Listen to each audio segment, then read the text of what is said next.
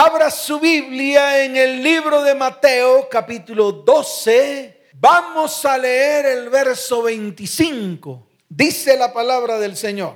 Sabiendo Jesús los pensamientos de ellos, les dijo, todo reino dividido contra sí mismo es asolado y toda ciudad o casa dividida contra sí misma no permanecerá.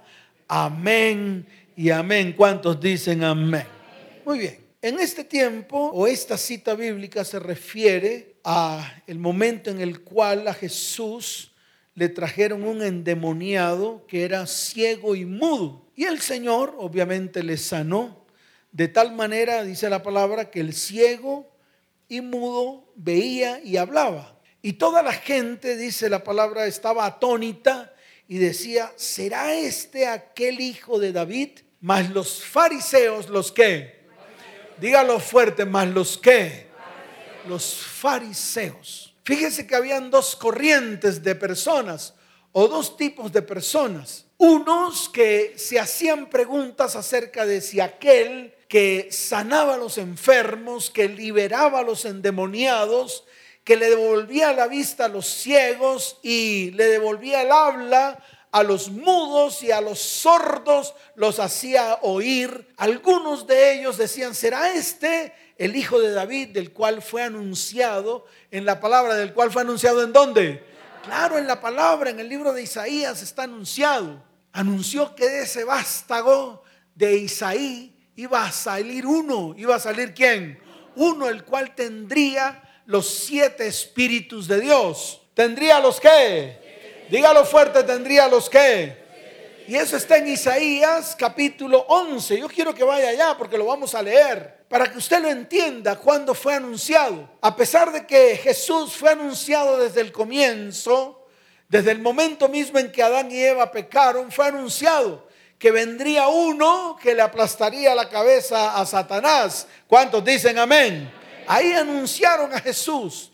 Desde Génesis en el comienzo se habló de él. Cuando a través del verbo, a través del qué? Del verbo Dios creó todas las cosas. Por eso usted lee cuando en el libro de Génesis capítulo primero dice que la tierra estaba desordenada y vacía y dice la palabra que el Espíritu de Dios se movía sobre la faz de las aguas. Y dice la palabra y dijo Dios. ¿Cómo dice la palabra?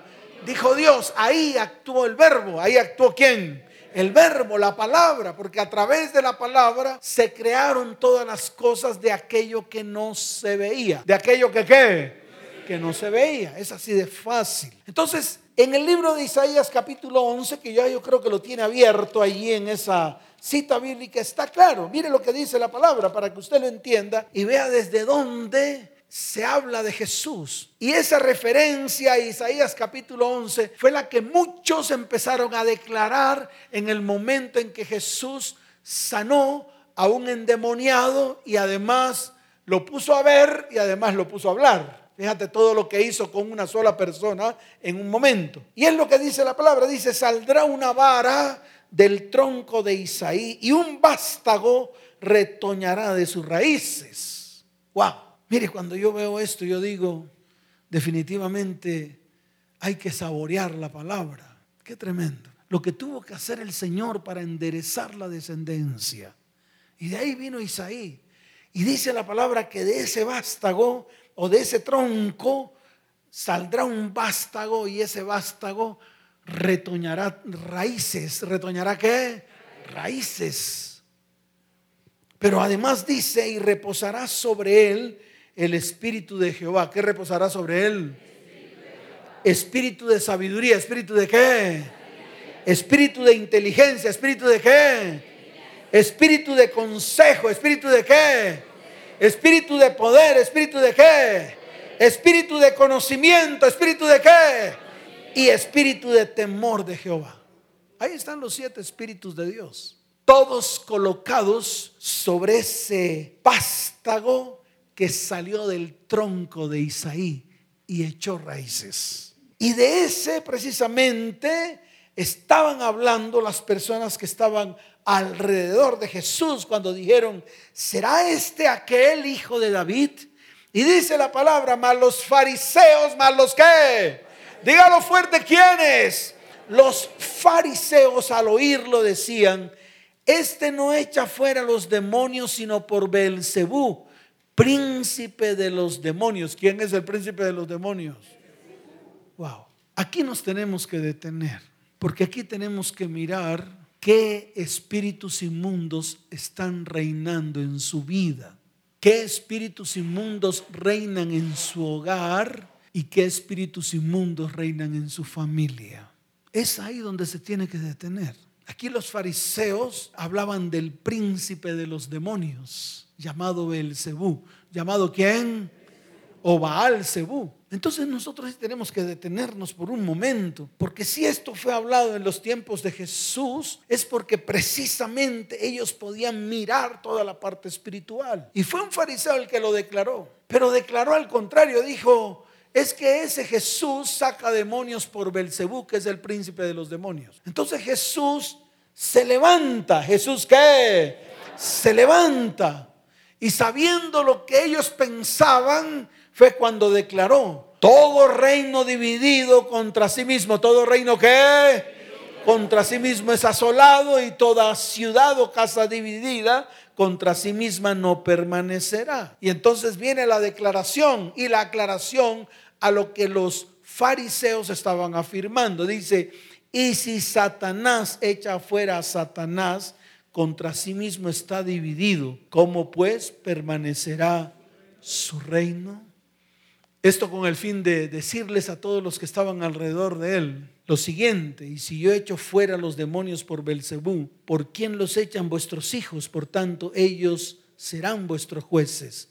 Mas si yo, como dice, pero si yo por el Espíritu de Dios echa fuera los demonios, ciertamente ha llegado a vosotros el reino de Dios. ¿Cuántos dicen amén?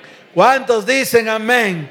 Levante su mano derecha y dígale, Señor, Hoy levanto mi voz para declarar que en este lugar, diga, en este lugar donde yo me congrego, ciertamente ha llegado a nosotros el reino de Dios. Porque en este lugar, por el Espíritu de Dios, somos libres en el nombre de Jesús ¿Cuántos dicen amén? Dele fuerte ese aplauso al Señor. Fuerte ese aplauso.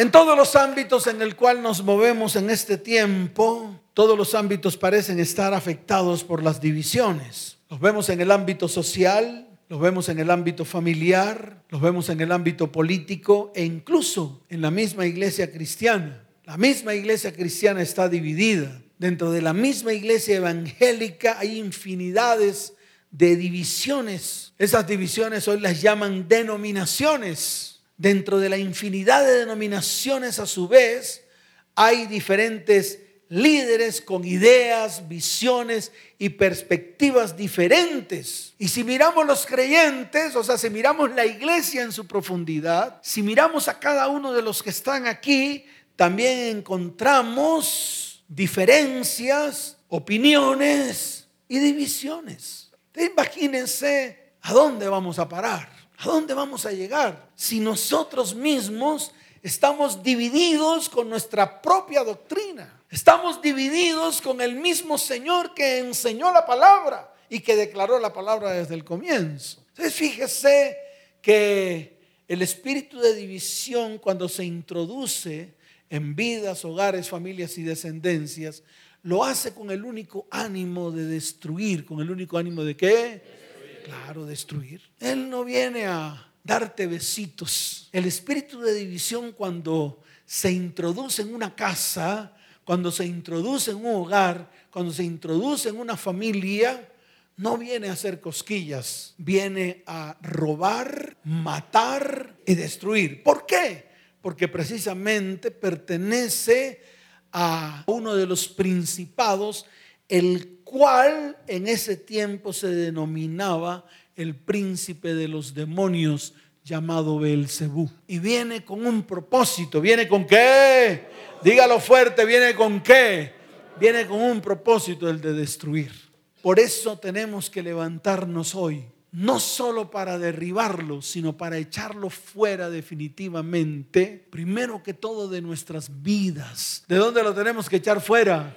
Claro, primero que todo de usted, de su mente y de su corazón. Usted no puede seguir pensando y actuando como se le da la gana. Usted tiene que comenzar a pensar y actuar como dice la palabra. Ayer precisamente vino una familia. Esa familia asiste a otra iglesia. Pero igual, nosotros aquí no atendemos a la gente si viene de algún lugar o si viene de otro. Pensamos que en esos lugares no son lo suficientemente capaces como para orientar a las familias. Y vino la esposa con el esposo y vinieron con su hijita mayor de 17 años. El varón pidiendo auxilio. ¿El varón qué? Pidiendo auxilio. La mujer con un gran dolor en su corazón, echándole la culpa al varón. Y la hija obviamente diciendo a viva voz que en su casa reinaba Satanás. ¿Qué dijo la niña de 17 años que en su casa reinaba quién? Así de fácil. Y yo le pregunté, ¿y por qué tú crees que en tu casa reina Satanás? Dice, pastor, porque estamos destruidos. Cuando comenzamos la charla yo no sabía que él no vivía en la casa, él se había ido a vivir con un amigo. Imagínense, abandonó su hogar para irse a vivir con un amigo porque en su casa prácticamente no lo soportaban ni lo aguantaban. La mujer por su lado levantó su dedo amenazador y señalador y comenzó a señalarlo y a decirle, es que él tiene la culpa, pastor. Entonces yo le pregunté, ¿y por qué tiene la culpa? Y me dijo, ¿por qué es que él no va a la iglesia? Le dije, ¿acaso la iglesia va a salvar a tu marido o va a salvar tu hogar? Es que él se tiene que preparar en la palabra. Y le dije, ¿tú crees que la mucha preparación en la palabra va a solucionar el problema de fondo que hay aquí en tu casa? ¿Tú crees que el estudiar la palabra va a sanar a tu hija de cortarse las venas cada vez que se siente desesperada? Se lo dije, le dije, ¿tú crees que una escuela de liderazgo, mucha teología, va a salvar a tu hija de cortarse las venas? Porque ese es el concepto del cristiano de hoy. Entre más conocimiento me va mejor. Entre más conocimiento, más altivez y menos el reconocer nuestro error. Y por eso siempre señalamos al otro. Y eso fue lo que hizo esta mujer. Señaló a su esposo desde el comienzo. Y la hija, obviamente, cuando entró a hablar conmigo, con nosotros, porque yo me reuní con todos, pues obviamente le echó la culpa a los dos. Yo le pregunté, ¿quién tiene la culpa? ¿Tu mamá o tu papá? Y dijo, no, ambos pastores, que ambos son iguales, cortados por la misma tijera. Entonces yo me quedo mirando a la mujer y le dije, ¿y cuál de los dos es más cristiano? La misma hija dijo, Hmm, yo creo que ninguno de los dos. Y así estamos. Y así estamos. ¿Sabe por qué? Porque no podemos discernir. No podemos ir al Espíritu. No podemos cavar. No podemos ahondar. No podemos ver cuál es la profundidad de todo lo que daña, acaba y destruye nuestras vidas, hogar y familia. No somos capaces. ¿Por qué? Porque estamos totalmente distraídos en las cosas que el mundo nos coloca y en las iglesias lo que los pastores nos colocan encima. Entonces es la distracción. Esa distracción es para no pensar en los problemas profundos que tenemos en nuestro hogar. Pero ya basta. Mire, cuando yo leo la palabra y veo todo lo que hizo Jesús, siempre veo que Jesús va a la profundidad. ¿Va a dónde? Claro, fue a la profundidad de todos los problemas del ser humano. Mírelo para que vea. Mírelo con el paralítico de Bethesda. Mírelo y verá cuando él le hace la pregunta al paralítico de Bethesda para encontrar la raíz, llega el tipo y le dice, así acostado, me imagino, todo enclenque, todo qué. Claro, todo enclenque, era un paralítico, no podía moverse, ahí acostado. Ahí me imagino, al ladito del pozo, me imagino que estaba a la expectativa. Y él se lo dijo al Señor, le dijo, Señor, aquí llevo un pocotón de años esperando a que el ángel venga y remueva el agua y que no se meta ninguno. Yo quiero meterme de primero para ser sano. Y ese es el concepto del cristiano de hoy. Por eso andamos paralíticos. Por eso no nos hemos podido levantar, porque estamos esperando, así como este paralítico estaba esperando. Y el mismo Señor lo declaró. Por eso se lo preguntó al paralítico a ver qué le respondía. Y este le respondió de la manera incorrecta. Porque el Señor le dijo, no esperes a que venga el ángel, aquí está tu sanidad. Y le dijo, toma tu lecho, levántate y anda. Pero no se quedó ahí, porque ahí se quedan los cristianos. Luego se fue al templo, donde me imagino el paralítico fue a levantar las manos y a darle gracias a Dios. Así como nosotros lo somos, lo hacemos. Y llega el Señor y se le acerca al oído y le dice, Está bien que vengas a orar y vengas a la iglesia y levantes las manos y de pronto te van a poner a hacer cursos teológicos o de liderazgo para que sirvas a la iglesia. Pero yo te quiero decir algo, no peques más para que no te venga algo peor. Y eso es lo que los cristianos no entienden. ¿Por qué? Porque Jesús siempre fue a la raíz de los problemas. Él no fue a las ramas. Él no cortó los frutos. Él arrancó la raíz. Él arrancó la qué? La raíz. Y así se lo dije yo a esta familia. Le dije, señora, no es porque su esposo no vaya a las escuelas de discipulado que dictan en su iglesia. No es porque su esposo no coja una Biblia para leerla. Lo que está ocurriendo en el hogar de ustedes no es porque su esposo sea o no sea cristiano, o vaya cada 15 o 20 días a la iglesia, o cada vez que puede porque el trabajo no se lo permite. No es por eso. Hay algo en la profundidad del hogar. Hay algo que hay que mirar. Hay algo que hay que escudriñar. Y comenzamos a escudriñar. ¿Y qué encontramos? ¿Qué creen ustedes que hallamos? Hallamos en el corazón de esta mujer el por debajeo por parte de la mamá, el abuso por parte del papá, el abuso por parte de los tíos, la maledicencia levantada contra su vida desde el momento mismo en que nació. ¿Por qué creen ustedes que el esposo se fue. ¿Y por qué creen ustedes que la misma hija de 17 años se levantó contra sus papás? Porque ella ya no le ponía atención a su esposo ni a su hija mayor.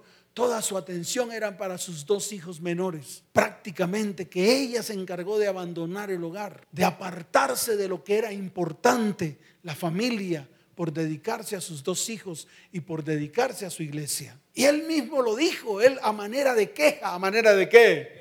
Manera de queja lanzó un alarido y dijo, pastor, es que nos sentimos abandonados. Pastor, es que no hay una palabra, no hay una frase de cariño, de amor, de afecto. Pastor, todo el afecto y todo el cariño es para sus hijos menores. Pastores que en la casa cuando llegamos parece que hubiesen llegado unos ceros a la izquierda. Pastores que ni siquiera nos mira. Ni a mi hija mayor de 17 años que es hija de ella ni a mí que soy su esposo. ¿Cómo cree usted que yo pueda reaccionar ante eso? Tomé la decisión de irme porque valía lo mismo el quedarme o el, no, quedarme, el estar o no estar. Y comenzamos a mirar las raíces y le dijimos, o yo le dije, pues vamos a comenzar un tiempo de restauración. Aquí comienza la restauración de tu vida, comienza la restauración de tu hogar y comienza la restauración de tu familia. ¿Cuántos dicen amén?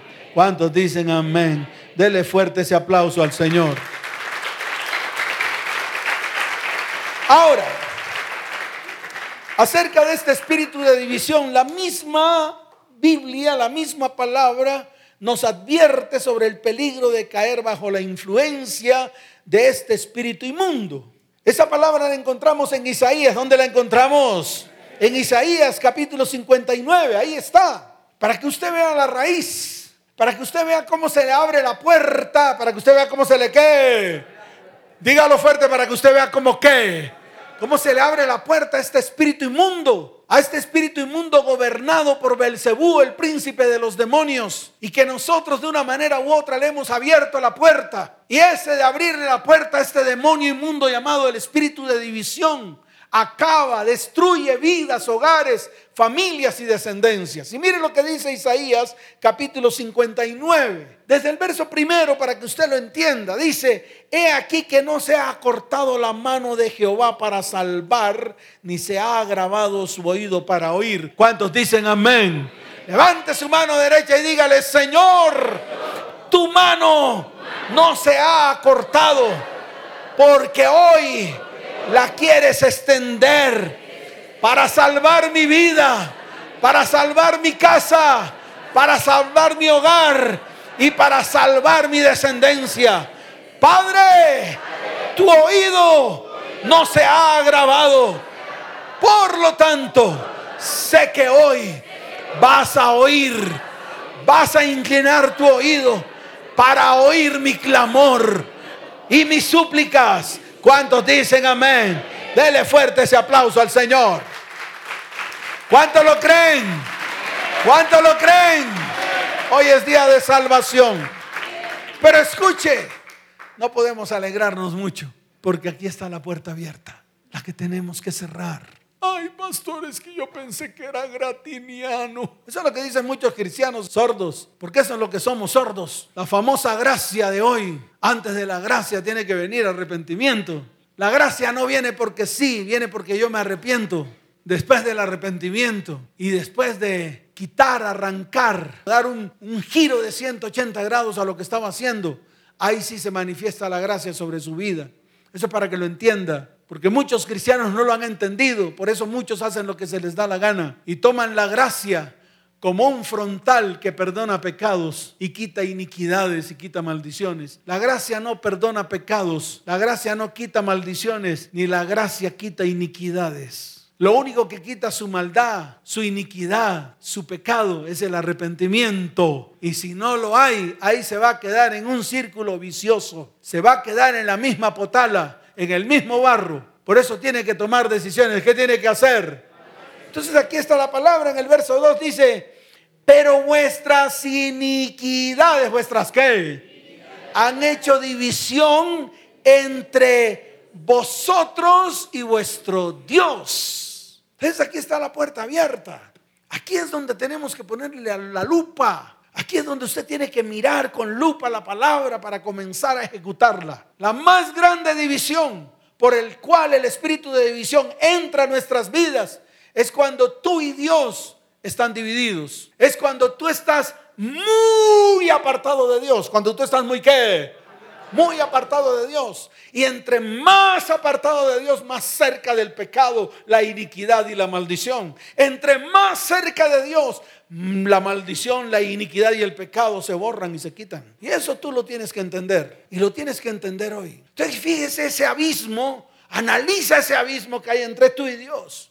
¿Por qué no lo miras? ¿Por qué no lo miras? ¿Y por qué no trazas el puente entre tú y Dios a través de Jesucristo? ¿A través de qué? Claro, es lo único que te lleva a Dios. Es el único camino que te lleva a Dios. Si hay una grieta, si hay un abismo entre tú y Dios, la única manera de poderte acercar nuevamente a Dios es a través de un puente que trazó Jesucristo en la cruz del Calvario. ¿Cuántos dicen amén? Ahí está la solución. Y eso lo tienes que entender, cristiano. No es por tus múltiples ofrendas, no es por tus múltiples cantos no, es porque tú tomas la decisión de establecer un puente entre tú y Dios para que de una vez por todas la grieta que está armada, esa grieta que está formada entre tú y Dios, comience a cerrarse a través de Jesucristo. ¿Cuántos dicen amén?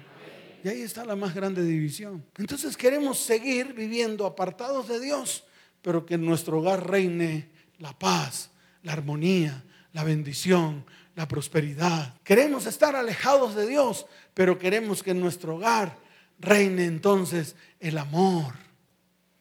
Las relaciones emocionales sean perfectas, las relaciones sexuales sean lo máximo, nuestros hijos entren en bendición, pero con esa grieta tan grande que nos tiene separado de Dios, yo te quiero decir algo, nada podrás hacer, nada, absolutamente nada y toda obra que hagas será una obra infructuosa, sin frutos. Por eso yo le decía a esta mujer ayer en la consejería, le decía, ¿de qué te ha servido tanta teología? ¿De qué te ha servido tantos retiros? ¿De qué te ha servido el ir tres días, yo no sé a qué lugar, solamente a tomar agua durante tres días? Y me quedo mirando a la niña y le hago la misma pregunta. Y me quedo mirando al varón y le hago la misma pregunta. A él le dije, ¿de qué le ha servido a tu esposa ser cristiana y servir en una iglesia y tener un cuerpo de liderazgo a su alrededor? Si ellos ni siquiera han sido capaces de ir a la profundidad del problema en su hogar y en su familia. Así se lo dije. Le dije, ¿de qué te ha servido a ti?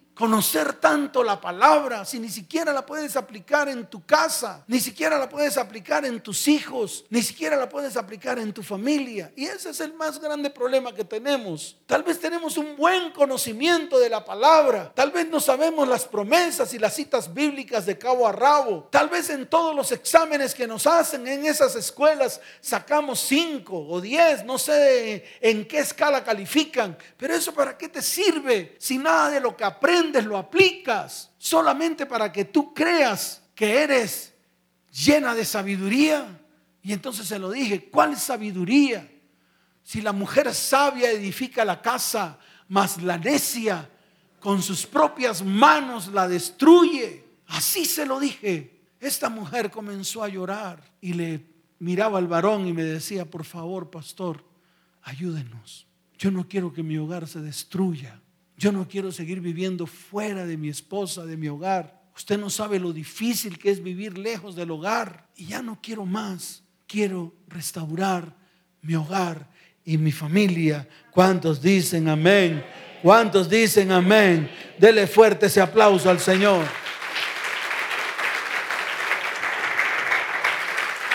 Ahora, ¿qué es el espíritu de división? Entonces yo le puedo dar una definición completa para que usted lo tenga en cuenta y lo aprenda. El espíritu de división es una fuerza espiritual, es una qué. Dígalo fuerte, es una qué. Fuerza espiritual. Es espiritual, por lo tanto se tiene que tratar en lo espiritual. Se tiene que tratar en lo que. Claro, no lo puede tratar en lo físico, no lo puede tratar en lo emocional.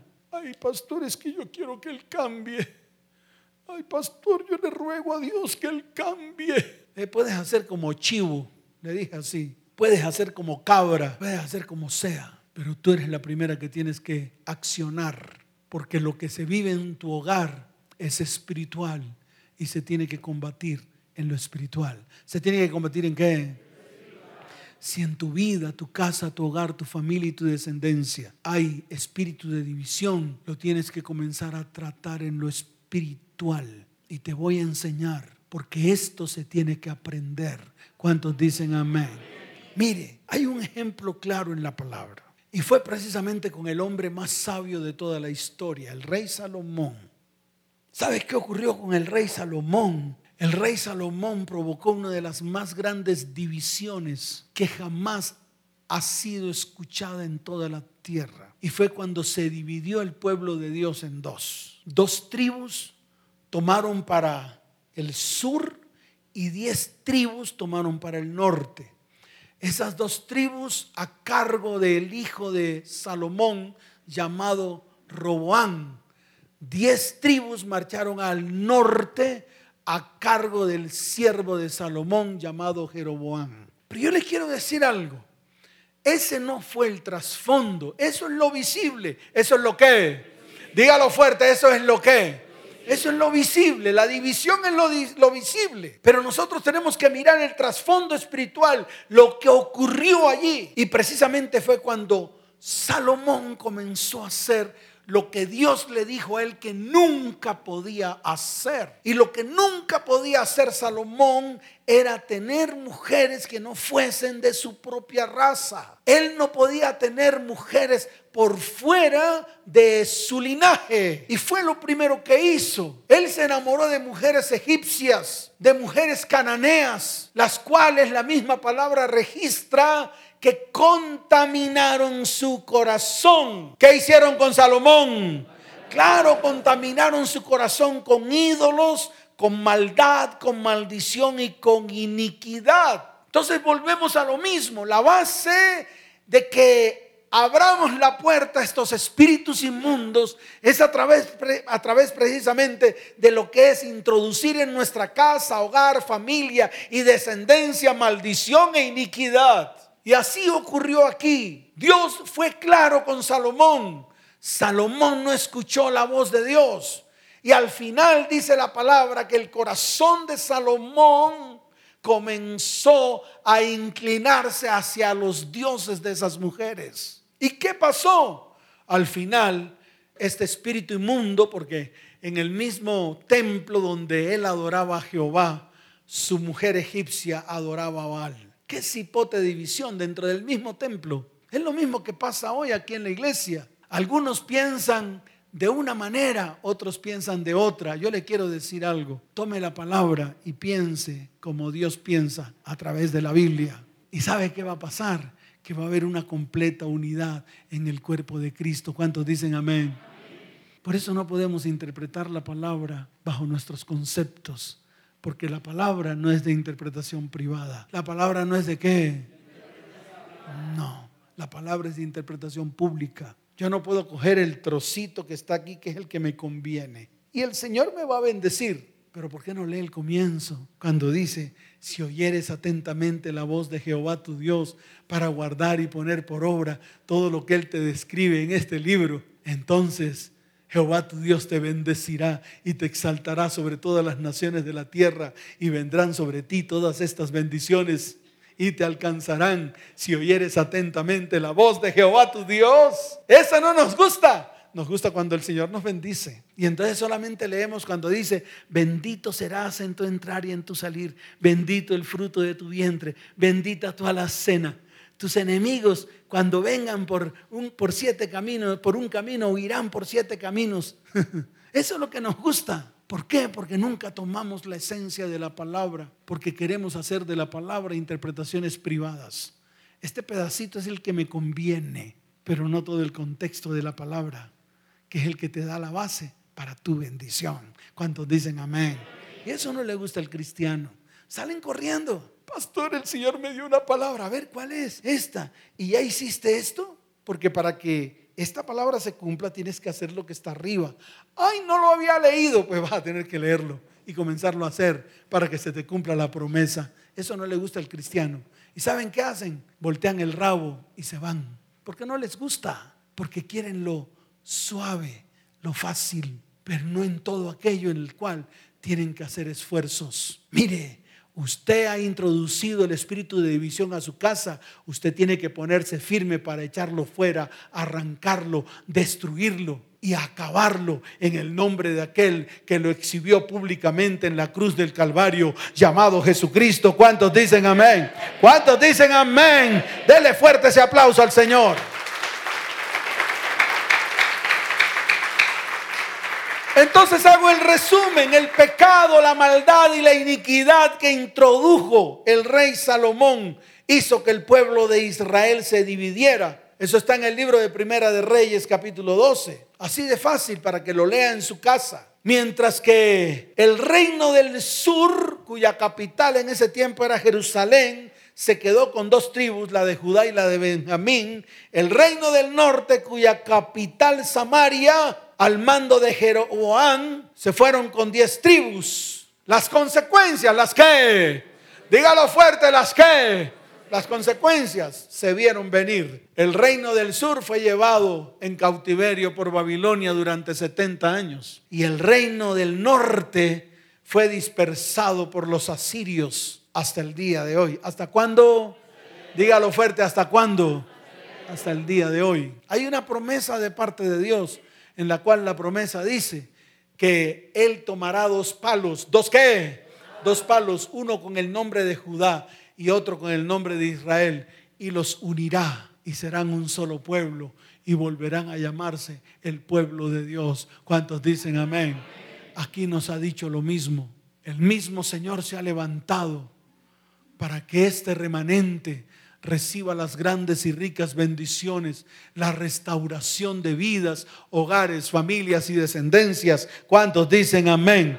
¿Cuántos dicen amén? Entonces ya basta. Hay que comenzar a desarraigar ese espíritu de división. Hay que comenzar a hacerlo en el espíritu. Hay que comenzar a trabajar en ello. Y los únicos que lo pueden hacer somos nosotros. ¿Quiénes somos los únicos que lo podemos hacer? Nosotros. ¿Por qué? Porque ya Cristo los, destruyó en la cruz. Eso sucedió hace más de dos mil años. Ya en el reino espiritual ya eso está hecho. Ahora usted tiene que apropiarse de eso, de lo que un día Jesús hizo en la cruz del Calvario, para que ocurra también en su vida, en su hogar y en su familia. ¿Cuántos dicen amén? Ahora miremos, echemos un vistazo, profundicemos un poco y miremos si dentro de nuestra vida, casa, hogar y familia está ese espíritu. ¿Y cómo lo hacemos? Profundizando, ahondando y cavando. Lo primero, cuando hay un espíritu de división en el hogar y en la familia o en la descendencia, el uno ve al otro como su más grande contrincante y en el peor de los casos como un enemigo que debe ser destruido. Entonces, cuando usted ve a su cónyuge como su más grande contrincante, como ese que se levanta en contra suya, cuando usted ve a sus propios hijos, a sus propios qué, como sus más grandes enemigos, como esos que deben salir de la casa, a los cuales usted puede echarlos y maldecirlos, cuando usted los ve así, entonces es porque en su vida, en su hogar, en su familia y en su descendencia está gobernando el espíritu de división. Cuando cada uno se separa y busca su propia independencia o se distancia de aquellos que no piensan o creen lo mismo que usted, es porque ahí en ese hogar, en esa familia, hay un espíritu de división. Cuando cada uno intenta desacreditar la conducta de lo que hace la otra persona, es porque ahí en tu casa, tu hogar, tu familia y tu descendencia hay un espíritu de división. Y eso se ve. Como el papá le dice a los hijos, si ve? Su mamá. Y llega la mamá, se reúne con los hijos y le dice, si ve? Su papá. Y se echan la culpa los unos a los otros. Y muchas veces le llenamos a nuestros hijos la cabeza de cantidad de basura y porquería de lo que precisamente no son o no es nuestro cónyuge. Y es increíble. Y entonces, ¿qué hacen los hijos? Empiezan los hijos a buscar lo que más le conviene. Y los vemos en los divorcios. Cuando uno de ellos dice, yo me voy con mi papá, y otro de ellos dice, yo me voy con mi mamá. ¿Sabe por qué? Porque fueron contaminados con el mismo espíritu que les causó la división y el divorcio. Y yo le quiero decir algo, y se lo digo con todo el corazón, no intente desacreditar a lo que más aman sus hijos, porque tarde o temprano le pasarán factura. Y eso es lo que hemos hecho. Usted le habla mal de su papá a su hija que tanto ama a su papá. Usted le habla mal a su hijo de su mamá que tanto ama, a la mamá de él que tanto ama. Usted no lo haga, porque ese mismo espíritu de división acaba con ellos, acaba con su familia. Se fusiona todo con el chisme, la crítica despiadada, la calumnia y comienza a reinar un espíritu de mentira. Y entonces comenzamos a hablar mentiras del otro. Y lo peor de todo es que las mentiras que hablamos las creemos y se las hacemos creer a los que viven con nosotros. Fíjese hasta dónde llega este espíritu de división y cómo corroe, cómo carcome y cómo destruye. Planta dudas, planta qué? Dudas hasta tal punto que nos convertimos en los críticos de nuestra propia familia. Y yo le quiero decir algo, de los que menos tiene que hablar mal es de su propia familia. Usted varón, no hable mal de su esposa. Y usted mujer, no hable mal de su esposo con nadie. ¿Sabe por qué? Porque cada vez que usted desacredita a su cónyuge o a sus hijos, porque eso es lo que hacemos, Preferimos hablar bien de los hijos de los demás, pero ustedes, sus hijos, hablan babosadas y basura y porquería. Y cada vez que usted lo hace, lo que usted está haciendo es introduciendo maldición en el interior de ellos. Y déjeme decirle algo para que le quede claro. Son carne de su carne y sangre de su propia sangre. ¿Cuántos dicen amén? Por lo tanto, su propia carne y su propia sangre es mejor que la bendiga para que su descendencia sea bendita en esta tierra. ¿Cuántos dicen amén? Se abre una grieta, una brecha que a pesar de estar muy cerca, comienzan a gobernar espíritus inmundos. Le voy a poner los dos puntos aquí para que usted sepa cuáles son. Uno de ellos la maledicencia, otro de ellos la gritería, otro de ellos las contiendas, otro de ellos las iras, otro de ellos las peleas. Y al final o el objetivo final de todos estos espíritus inmundos es llevarlo a usted al divorcio, a la separación y a la enemistad. Usted fíjese como algo que se llama el espíritu de división, en el cual hoy se dice, pues cada uno piensa como se le da la gana, siga pensando como se le da la gana al interior del hogar y al final verá un hogar destruido. Entonces usted no puede pensar por sí mismo. Usted no puede pensar porque eso fue lo que le enseñaron sus profesores o sus papás o sus abuelos. Ya basta, ya basta. De ahora en adelante, usted como cristiano debe pensar como piensa Dios y para poder pensar como piensa Dios, tiene que mirar lo que está escrito en la palabra. Coloque la Biblia, la palabra de Dios, como principio y fundamento en su vida. Coloque la palabra como fundamento sobre la roca que sostiene su hogar. Si no lo hace, usted pensará como se le da la gana y toda tu familia pensará como se le da la gana y al final vendrá destrucción. Amén. ¿Cuántos dicen amén? Entonces le vuelvo a repetir, establezca principios y fundamentos en su casa, basados en lo que dice la Biblia. Y déjeme decirle algo, vendrán los mejores tiempos para su casa, su hogar, su familia y su descendencia. ¿Cuántos dicen amén? ¿Cuántos dicen amén? Empieza a florecer la falta de perdón y la amargura. Y todos estos demonios inmundos comienzan a gobernar y a manipular las vidas, el hogar y la familia se levanta el espíritu de orgullo, el cual siempre querrá manipular con sus hilos de omnipotencia y autosuficiencia.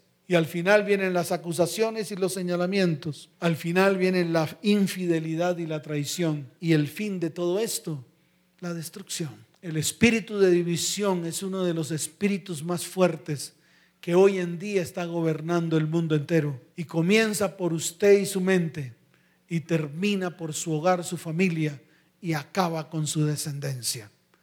Entonces es necesario que nosotros como cristianos nos pongamos firmes y comencemos a tomar la decisión de erradicarlo completamente de nuestro hogar, de nuestra familia y de nuestra descendencia. ¿Cuántos dicen amén? ¿Cuántos dicen amén? Dele fuerte ese aplauso al Señor y colóquese en pie. Ay, pastor, ¿y ahora cómo hacemos? ¿Cómo hacemos para contrarrestar y desterrar este espíritu inmundo? Recuerde que lo espiritual lo tiene que combatir en lo espiritual. No puede combatir lo espiritual con lo natural. Esto no se destruye a punta de menjurjes. Esto no se destruye a punta de yuca, racacha, piña. No. El mismo Señor dio la solución. Amén. Levante su mano derecha y dígale, Señor, hoy reconozco que en mi vida, en mi hogar y en mi familia estamos afectados, gobernados y manipulados por el espíritu de división. Señor, hoy nos presentamos delante de ti y nos examinamos a la luz del Espíritu de Dios. Hoy, Señor, Hoy, Señor, tomamos la decisión. Tomamos la decisión en mi casa, en mi hogar y en mi familia de levantarnos para echar fuera este espíritu inmundo. Señor, hoy me humillo delante de ti y reconozco que he abierto la puerta a través de la maldad y a través de la iniquidad por la cual han entrado este espíritu de división y por lo tanto ha entrado la maldad, la maldición y la iniquidad. Pero hoy, Señor, lo reconocemos delante de ti. Hoy, Señor, nos arrepentimos de haber abierto puertas a este espíritu inmundo. Padre, hoy me pongo de acuerdo con las personas que viven a mi alrededor para derrotar este espíritu de división que está operando en medio de nuestras vidas, hogar y descendencia.